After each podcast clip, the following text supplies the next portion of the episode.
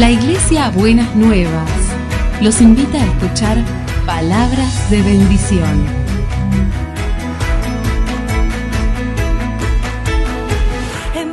Si desean asistir a nuestras reuniones, los esperamos en Avenida de Lepiane 3925, esquina Subiría, Bajo Flores, Ciudad de Buenos Aires.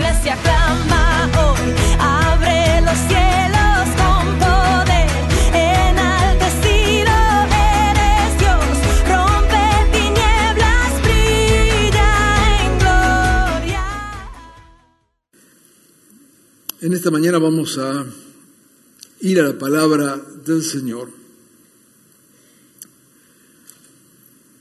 justamente sobre el tema ser iglesia hoy.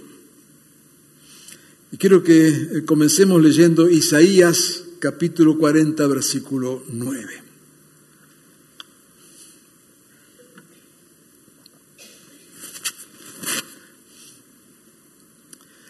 Isaías 49 dice, Sión, portadora de buenas noticias, súbete a una alta montaña. Jerusalén, portadora de buenas noticias, alza con fuerza tu voz. Álzala, no temas. Di a las ciudades de Judá, aquí está su Dios. Estamos justamente, ¿no es cierto?, comenzando, decíamos, las actividades de este año. Estamos, los que vivimos aquí en el hemisferio sur, decimos comenzando el año, porque los primeros meses son meses de, de vacaciones. ¿no? Y como iglesia, pensando en todo lo que tenemos por delante, eh, creemos que es un tiempo especial de parte del Señor, un tiempo lleno de, de desafíos, un tiempo que nos invita a tener un mensaje renovado. Por eso comenzamos leyendo este texto de Isaías, que es una invitación que queremos aceptar de levantarnos portadores de buenas noticias, de alzar fuerte la voz mostrando dónde está el Señor. Cuando decimos ser iglesia hoy, ¿eh? estamos hablando de nuestra responsabilidad como iglesia, de los desafíos que tenemos como iglesia. Dios nos dio una palabra para este año en Isaías 45, donde decía que marcharía al frente de nosotros y allanaría las montañas y haría pedazos las puertas de bronce y cortaría los cerrojos de, de hierro. Dios nos invita y nos ha invitado a marchar, mm, a caminar detrás de Él, a ser testigos junto con Él. Mm, Dios nos está convocando para que en este tiempo, como todos los tiempos, la iglesia también se levante a dar testimonio del Señor. Somos, entendemos que vivimos eh, tiempos de enormes desafíos. Hace unos minutos atrás compartíamos, ¿no es cierto?, la preocupación y ocupación pastoral y como iglesia frente a las eh, demandas que hoy se levantan. ¿no es cierto?, frente a las eh, distintas eh, corrientes que hay, distintas situaciones de vida y de pensamientos y, como digo, desafíos distintos, maneras de pensar, situaciones y problemas que antes estaban tapados, ocultos, que ahora salen a la luz y se nos invita y debemos confrontarlos y enfrentarlos en nuevas situaciones, inclusive familiares, nuevos modelos de familia, estilos de vidas diferentes y no queremos ver eso nosotros desde una perspectiva negativa en el sentido de decir, bueno, ¿qué hacemos? Ya no podemos hacer nada, todo lo contrario. Eh, creemos que frente a los nuevos desafíos debemos levantarnos más que nunca a proclamar las verdades de Jesucristo. la verdad de Jesucristo que no cambian, pero sí cambian las maneras de, decirlas, sí cambian la manera de presentarlo. La palabra de Dios no cambia. Pero no estamos acá para repetir antiguas fórmulas. Estamos para buscar dirección de parte del Señor, para ser testigos de Él y poder levantarnos y decir con toda claridad, acá está tu Dios el Dios que puede bendecirte, el Dios que puede ayudarte, el Dios que puede transformarte. Así que yo quiero invitarles en primer lugar, en este que sería, digamos, el primer sermón del año en serio, ¿no es cierto? Levantarnos como iglesia en este tiempo no dejarnos eh, arrinconar por las situaciones, todo lo contrario, es tiempo de la iglesia del Señor. Y si oramos y si nos rendimos al Señor y si levantamos nuestra voz, veremos la gloria de Dios obrando en esta nación y en esta sociedad y en nuestro ambiente porque creemos en un Dios vivo, en un Dios poderoso, en un Dios que, como hemos leído en la palabra de Isaías 45, un Dios que marcha adelante nuestro guiándonos, derribando barreras, rompiendo cerrojos. El Señor sigue avanzando. Las puertas del infierno no prevalecerán en contra de la iglesia del Señor. Pero es tiempo entonces, cuando decimos ser iglesia hoy, eh, que, que pensemos, oremos y pensemos qué significa ser iglesia para que en verdad seamos sal y luz para que en verdad seamos agentes de transformación, para que en verdad llevemos adelante las buenas nuevas del reino. ¿Qué es ser iglesia hoy? ¿Cómo tenemos que vivir como iglesia? Acá tenemos que asumir, queridos hermanos, como siempre tenemos que hacer, en primer lugar, asumir nuestras propias faltas, asumir nuestras propias limitaciones. De los años 80, 90 para acá, Hemos visto un gran mover de Dios, ¿no es cierto? Hemos visto milagros increíbles, hemos visto crecimiento de, de, la iglesia, hemos visto que personas se han acercado a Jesucristo y eso es parte de nuestra reciente historia. Pero también tenemos que entender que la iglesia ha crecido, y hablo de la iglesia en general, pero no se ha extendido el reino de Dios en la misma dimensión. ¿Qué queremos decir? Que la iglesia no ha afectado a la sociedad en la medida en que debía haberla afectado. Tenemos que asumir esto. Y la pregunta es ¿por qué? Porque bueno, en medio de todo esto que Dios ha hecho, nos hemos acostumbrado a un evangelio de ofertas, a un evangelio sin exigencias, un evangelio de venga a Jesús que le soluciona todos los problemas, lo cual es verdad, hay poder y hay gracia de Dios. Pero la contracara de eso es el discipulado, en nuestra entrega real a Jesucristo. No podemos decir que somos parte de la iglesia de Jesucristo y vivir de cualquier manera. No podemos decir que seguimos a Jesucristo sin que su Evangelio haya transformado nuestra mente, nuestras actitudes, nuestras conductas. Porque el Evangelio es vida, el Evangelio no es un discurso. Entonces cuando venimos solamente por el pan y por los peces, cuando venimos por las bendiciones, cuando nos acercamos a Dios, cuando tenemos necesidad y cuando la necesidad es suplida, nos alejamos de Dios. Cuando nuestra vida es totalmente paralela a lo que creemos, creemos por un lado y vivimos por otro lado. Eso hace del Evangelio algo totalmente liviano, superficial, que no afecta a la sociedad. Pero ese no es el propósito de Jesucristo. El propósito de Jesucristo en su Evangelio, que comienza en una obra poderosa de la gracia de Dios, que nos acercamos a Dios por pura gracia, Él nos llama, Él nos convoca, Él nos perdona, Él nos restaura. Y a partir de ahí nos invita, nos exige vivir una vida nueva, no de legalismo, no de religiosidad, sino una vida transformada desde adentro, una vida con parámetros, con modelos de Jesucristo, una vida que, que es cambiada en lo más radical de ella misma. El cristiano debería ser un constante revolucionario, el cristiano debería estar permanentemente en la vereda de enfrente de cualquier situación que se da, social, política, cultural, porque nada corresponde en la totalidad al reino de Dios. Por eso, cuando hablan a veces de temas de, política y si la iglesia tiene que estar en política. No digo no la iglesia nunca, que el cristiano esté en política me parece muy bien, cada uno con las opciones que crea que son las mejores, debe serlo así. Pero la iglesia como iglesia jamás. Porque la iglesia siempre va a ser oposición, la iglesia siempre tiene que estar en la vereda enfrente, marcando lo que falta en el modelo y en el proyecto de Dios.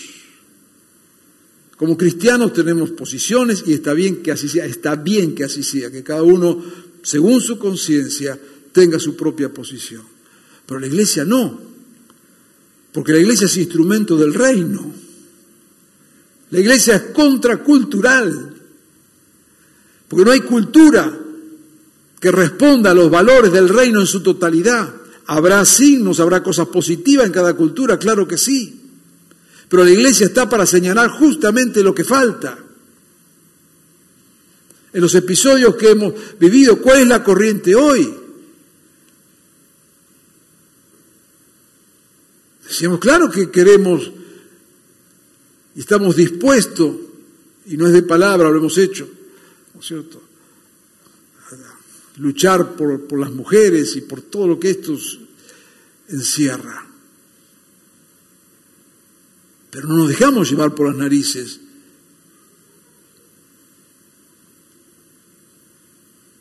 Yo lo lamento que esté de moda y que lo famoso lo diga, que ¿qué me importa? Yo no voy a estar de acuerdo con el aborto, porque no creo que la, matar a alguien solucione un problema.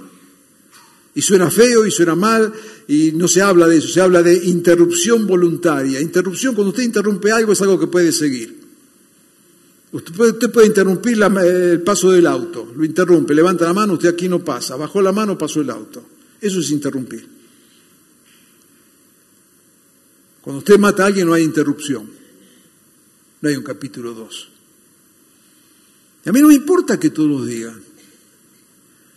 A mí no me importa que se apruebe o no se apruebe ley. Si yo no me muevo por lo que dice la ley, yo me muevo por la palabra de Dios. O los legisladores levantando la mano me van a decir lo que yo tengo que creer. Estamos todos locos. Usted es cristiano. ¿Me entendió que usted es cristiano o no me entendió? Salga de la manada. Salga de la manada. Usted es cristiano. tiene a Jesucristo. Ejerza su fe, ejerza sus convicciones en la palabra de Dios. No se avergüence de creer. No para que sea un fanático religioso. Dios nos libre de semejante cosa. Cuánto mal ha hecho el fanatismo religioso hasta nuestros días. Pero tenemos palabra de Dios. Tenemos principios de la palabra. Tenemos valores que defender. Y lo hacemos. Fundados en la palabra de Dios. Por eso han sido cristianos los que lucharon contra las esclavitudes. Por eso han sido cristianos que lucharon por las igualdades dos de ellos premio Nobel, donde sacaron las convicciones a partir de la palabra de Dios. No somos de la manada. Pero para eso tenemos que tener vidas transformadas. Si solamente somos religiosos, si solamente somos cristianos de domingo, si solamente estamos acá porque necesitamos un milagrito de parte del Señor, es tiempo de vivir radicalmente la fe. Yo quiero convocarlos a eso, no al conformismo. Quiero convocarlos a vivir radicalmente la fe. No es tiempo de tibios. Es tiempo de hombres y mujeres que, como nos invita Isaías, se levanten y sepan clamar y que todos escuchen. Aquí está tu Dios. Y no me importa para dónde vaya la sociedad. Yo sigo a Jesucristo. No es la sociedad la que me pone la agenda. No es lo que piensa la mayoría.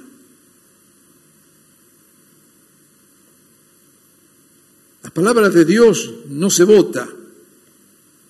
¿Se acepta o no se acepta? Y otra vez, y no quiero ser malinterpretado ni con ustedes ni los que nos escuchan en las grabaciones, no estoy hablando acá de fanatismos religiosos ni de fórmulas religiosas que tanto mal y tanto daño hacen al propio Evangelio. Pero lo que estoy hablando es que lo que yo creo y lo que yo defiendo y lo que yo anuncio de parte de la palabra del Señor no está condicionado por si es mayoría o minoría, no me interesa. He viajado cuatro o cinco veces a Tailandia. En Tailandia está aceptada la prostitución de las menores. Legalmente dicen que no, pero en la práctica eso es así. Yo he caminado por las calles de Pattaya, que es una de las playas famosas de Tailandia, donde hay una serie de bares, uno detrás de otros, abiertos, o sea, sin pared adelante, es totalmente abierto, no es un bar oscuro, cerrado. Y te ofrecen la chiquita de 10, 11 años. Yo he estado. A mí no me importa que en Tailandia te den una niña de nueve o diez años para que tengas relaciones con ella. A mí no me importa que sea común eso allí. A mí no me importa que eso sea aceptado. ¿Qué me mueve a mí? La cultura, lo que se acepta socialmente. Y porque en Tailandia se acepte eso, yo me voy a ir a acostar con una chica de nueve años. ¿Pero qué tenemos en la cabeza?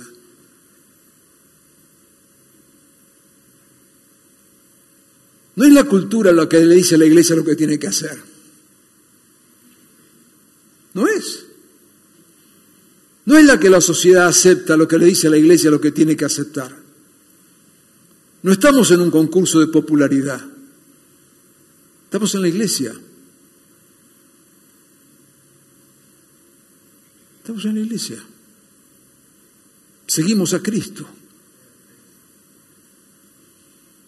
No lo que la agenda que la sociedad nos ponga. Quiero solamente mencionarte cuatro desafíos para, para hoy, en dos minutitos nada más. Ser iglesia hoy. En primerísimo lugar, Ser iglesia hoy implica lo que dice Hechos 1.8. Una iglesia llena del Espíritu Santo. Cuando venga el Espíritu, recibirán poder y serán testigos. La palabra testigo, los que estudian un poquito saben que es la que se usa para mártir, la misma raíz y serán testigos hasta lo último de la tierra. No podemos ser testigos de Jesucristo si no estamos llenos del Espíritu Santo, hermanos. Es el Espíritu Santo que nos da el poder para ser testigos. Es el Espíritu Santo el que nos da el valor para ser testigos. Es el Espíritu Santo el que nos da la gracia para ser testigos. Por eso cuando hace unos minutos atrás anunciábamos que queremos estar en las próximas semanas orando y ayunando, es porque creemos y estamos convencidos de esta realidad. Si hay algo que va a acontecer en nuestra vida, en nuestro país y en la iglesia, es a través de una obra poderosa y sobrenatural de Dios. Ser iglesia es dejarnos de jugar al Evangelio y abrirnos al Espíritu del Señor y dejar que Jesucristo llene nuestra vida con su Espíritu Santo. Dejar que el Espíritu obre en nosotros. Abrir nuestro corazón a la obra de Dios. Dejar que venga su Espíritu y nos ilumine, nos dé poder, nos dé gracia, nos transforme. Una iglesia llena de su Espíritu. Si no serán palabras, serán discursos, serán actividades. Nada de eso cambia vidas. Señor, llénanos con tu Espíritu Santo en este tiempo, Señor. Ser iglesia significa también lo que dice Mateo 11, 28, venid a mí todos ustedes que están cansados y agobiados, y yo le daré descanso, dijo Jesús. O lo que dice en Mateo 9, 13, misericordia quiero, decía el Señor, y no sacrificios. No he venido a llamar a los justos, sino a pecadores al arrepentimiento. Ser iglesia es ser iglesia llena del Espíritu y ser iglesia hoy es ser una iglesia de brazos abiertos, una expresión que muchas veces me la he escuchado. Así como decimos que estamos parados en la verdad de Dios, así como decimos que queremos vidas transformadas, queremos decir también somos una iglesia de brazos abiertos. En la iglesia tiene que haber lugar para todos. Aún para los que están más lejos del Señor. Porque dice su propia palabra, no vino a buscar justos, sino pecadores. Recibir a las personas no es recibir las conductas de las personas. Pero Dios nos invita a amar al prójimo.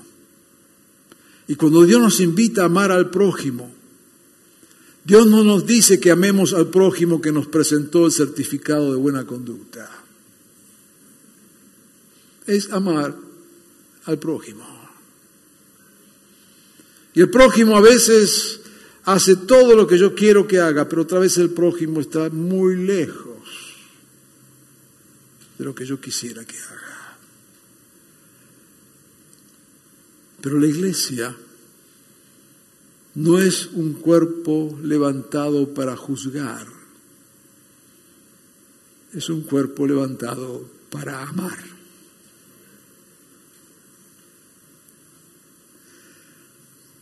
La iglesia no condena a nadie. No somos jueces. Dios condenará. Dios hará lo que tenga que hacer con cada uno. Pero si la iglesia está para proclamar la verdad, de tal manera que en el juicio de Dios nadie pueda decir, yo no lo sabía.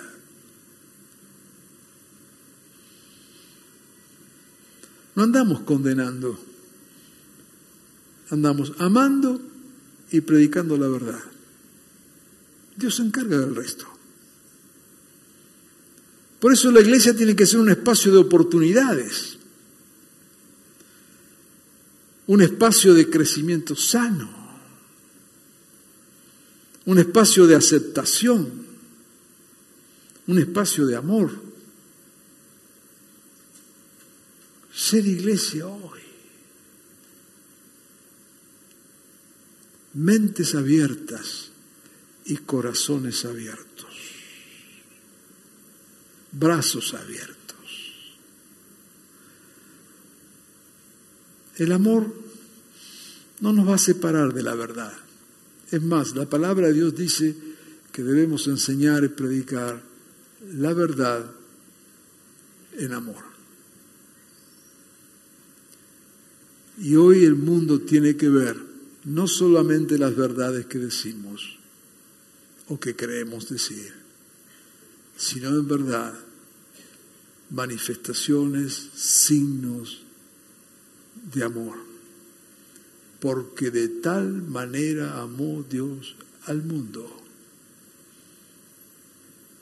que dio su vida por él. Ser iglesia significa vivir en la verdad. Hoy más que nunca necesitamos afirmar esto. Dice en 1 Timoteo 3:15 que la iglesia del Dios viviente es columna y fundamento de la verdad.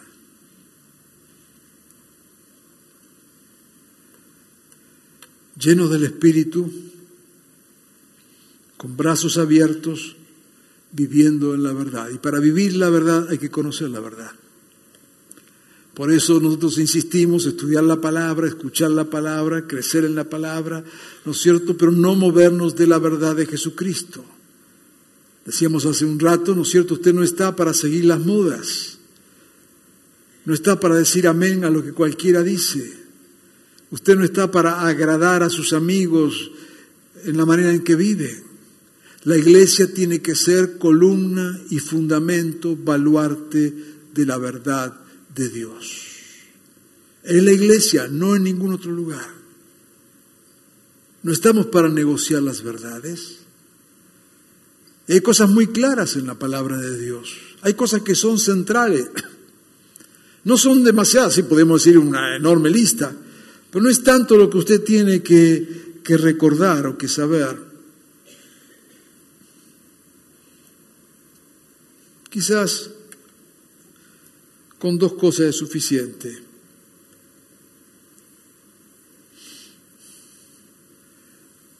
Vida y justicia. La palabra de Dios de principio a fin siempre defiende la vida. En todas las cosas que usted quiera. Si usted está del lado de la vida, va a estar del lado de Dios. Vivimos una cultura de muerte. Vivimos una cultura que exalta la muerte. Vivimos una cultura que aprueba la muerte.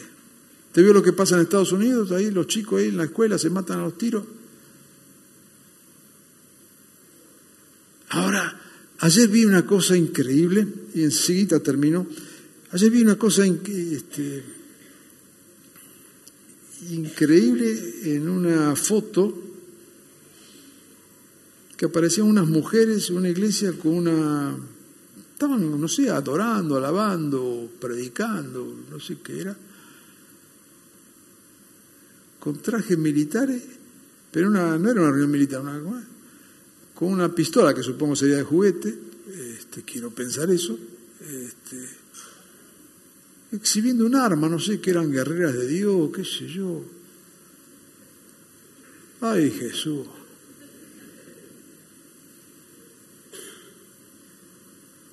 Vivimos en la cultura de la muerte.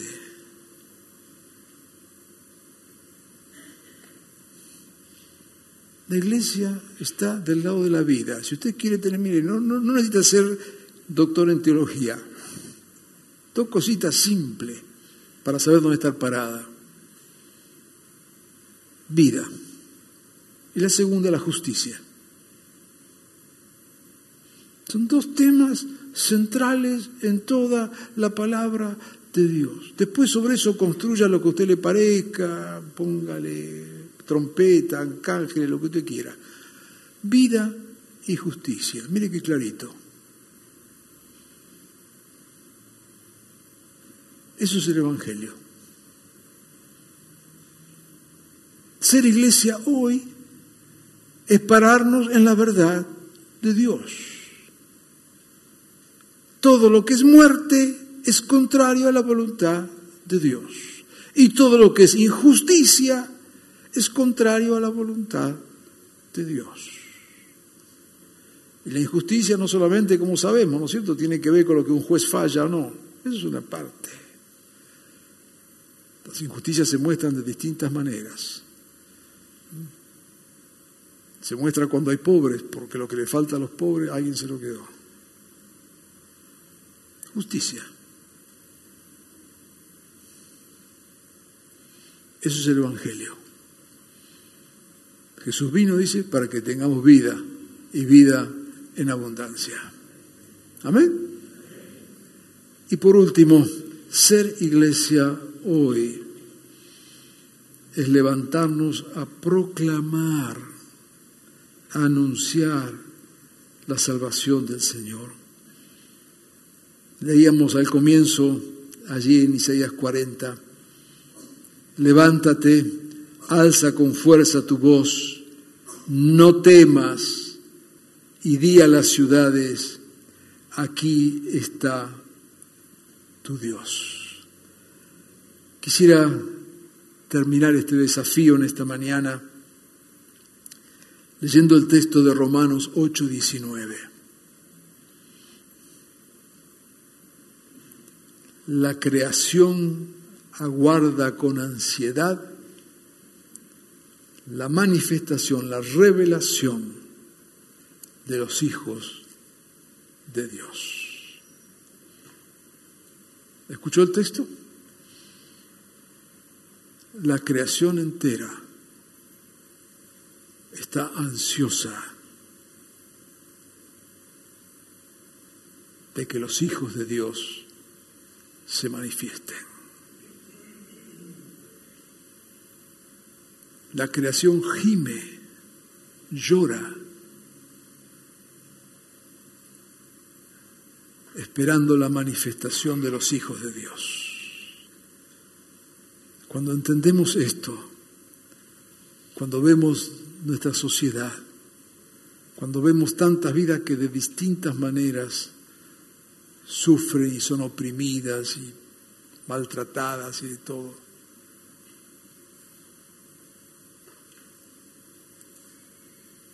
Son lágrimas que están esperando que los hijos de Dios se manifiesten. Y los hijos de Dios estamos entretenidos en nuestras cosas, jugando nuestros jueguitos, entreteniéndonos. Yo quiero desafiarte en este día y en este año que tenemos por delante. Levántate y resplandece, porque tu Dios ha llegado y la gloria del Señor brilla sobre ti. Levántate, iglesia, llena del Espíritu del Señor, firme en la verdad, proclamando con poder el mensaje del Evangelio. Quiero desafiarte en esta mañana y al menos pedirte que allí en tu corazón puedas tener un amén al Señor y un compromiso. Que hagas en esta mañana un compromiso, Señor. Voy a ser iglesia. Señor, lléname con tu espíritu. Úsame, Señor. Quiero ser baluarte de tu verdad. Ayúdame, Señor, a levantar la voz en este tiempo, porque hay salvación en Cristo Jesús. Amado, Dios te invita a trabajar con Él. Es posible una sociedad diferente. Es posible familias bendecidas es posible vidas transformadas. Es la iglesia el instrumento de Dios para ponerse de pie en este tiempo y decir, aquí estoy Señor. Y yo quiero invitarte a que tengas el valor de hacerlo y delante del Señor en esta mañana decirle, aquí estoy Señor. Quiero ser un fiel testigo tuyo. ¿Te animas a decirlo? Te invito a que nos pongamos todos de pie.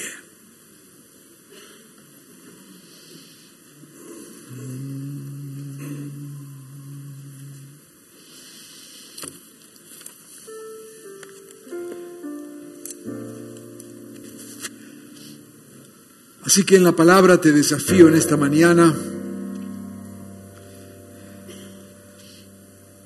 a que podamos aceptar la palabra de Isaías, de levantarnos a proclamar fuerte mensaje de Jesucristo, que no es meramente un mensaje hablado, no es un discurso, es vida, vidas transformadas. Señor amado, queremos como pueblo tuyo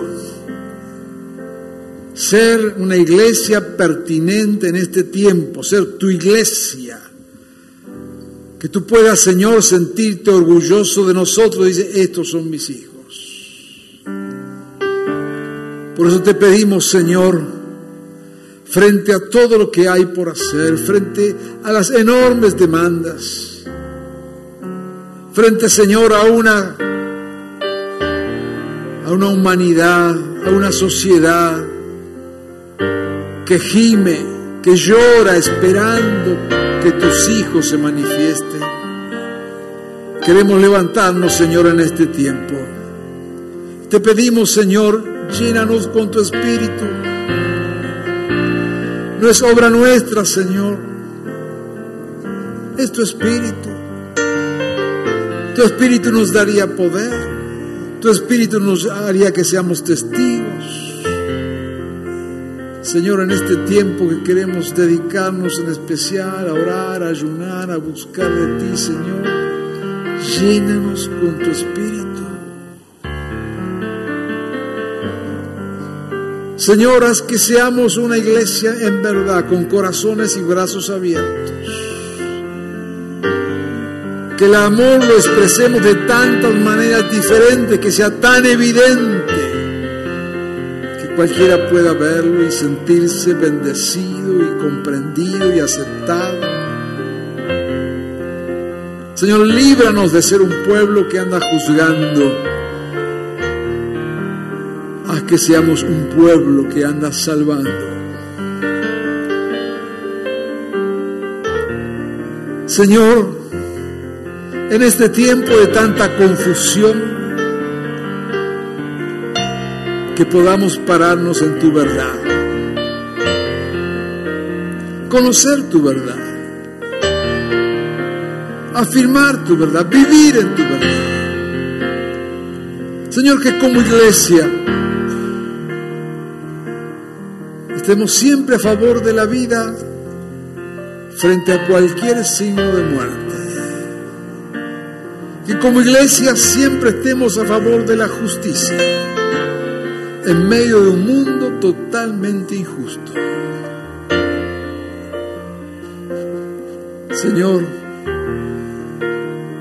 tu pueblo tiene que ser pueblo de la verdad, de la justicia y de la vida.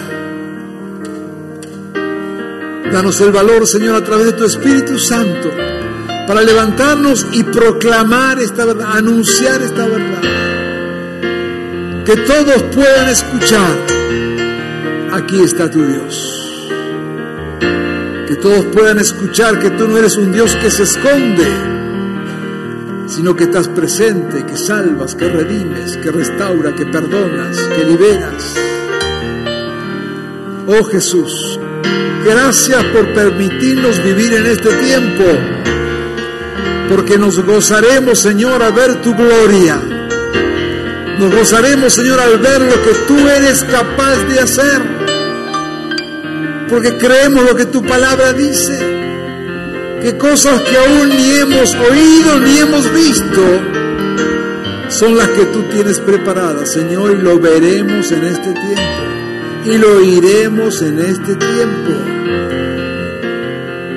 Te bendecimos, Jesús. Te ruego, Señor, tómanos en tus manos, llévanos, guíanos, úsanos, Señor. Danos fe, cúbrenos con tu amor, Padre. Bendícenos y úsanos. Que sea un tiempo de mover poderoso de tu iglesia, Señor.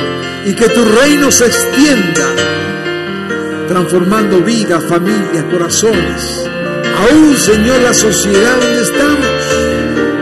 Tu reino crezca, Señor. Venga a nosotros tu reino. Te bendecimos, Señor, y te honramos en tu nombre, Jesús. Amén.